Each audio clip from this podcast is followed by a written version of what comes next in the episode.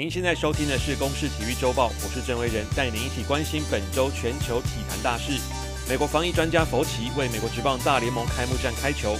上周末，大联盟总算点燃战火，由卫冕军华盛顿国民在主场迎战纽约洋基。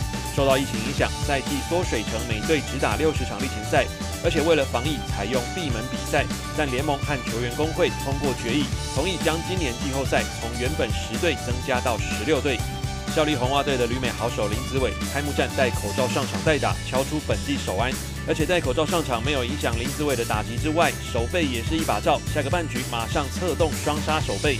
林子伟戴口罩出赛也吸引美国媒体关注。有记者发文指出，他是第一个这样做的红袜球员，也提到台湾的防疫成效。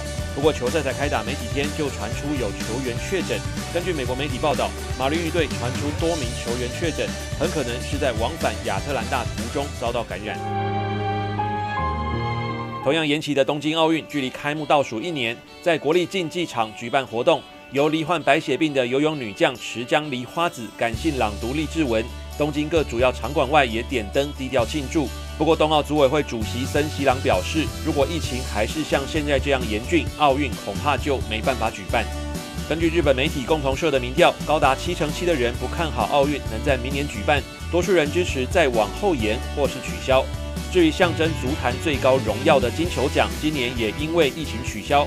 由权威杂志《法国足球》设立的金球奖已经有超过六十年历史，今年取消的原因是疫情打击之下，评选机制难以维持公平。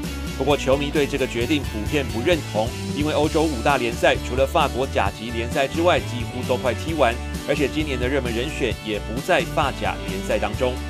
以上由公视新闻制作，谢谢您的收听。